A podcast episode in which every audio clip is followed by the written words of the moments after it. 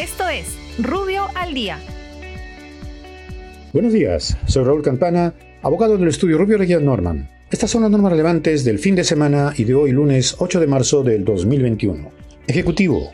El gobierno, mediante decretos de urgencia, dispone que las empresas del sistema financiero y cooperativas de ahorro y crédito no autorizadas a captar recursos del público evalúen las reprogramaciones de los créditos otorgados mediante el FAE-MIPE estableciendo que las garantías ampliarán sus plazos de acuerdo con los nuevos cronogramas de pago y mantendrán el mismo porcentaje de cobertura pactado inicialmente.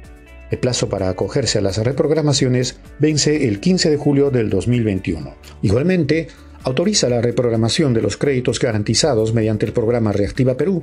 Como resultado de dicha reprogramación, se amplía el plazo de los préstamos de acuerdo con los nuevos cronogramas de pago, manteniéndose el porcentaje de cobertura pactado.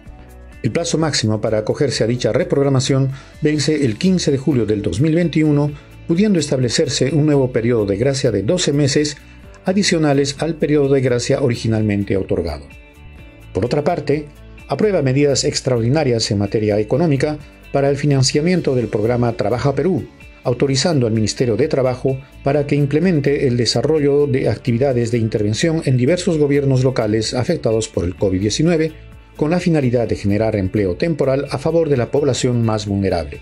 Para tales efectos, autoriza al programa Trabaja Perú a contratar personal bajo el régimen especial de contratación administrativa de servicios.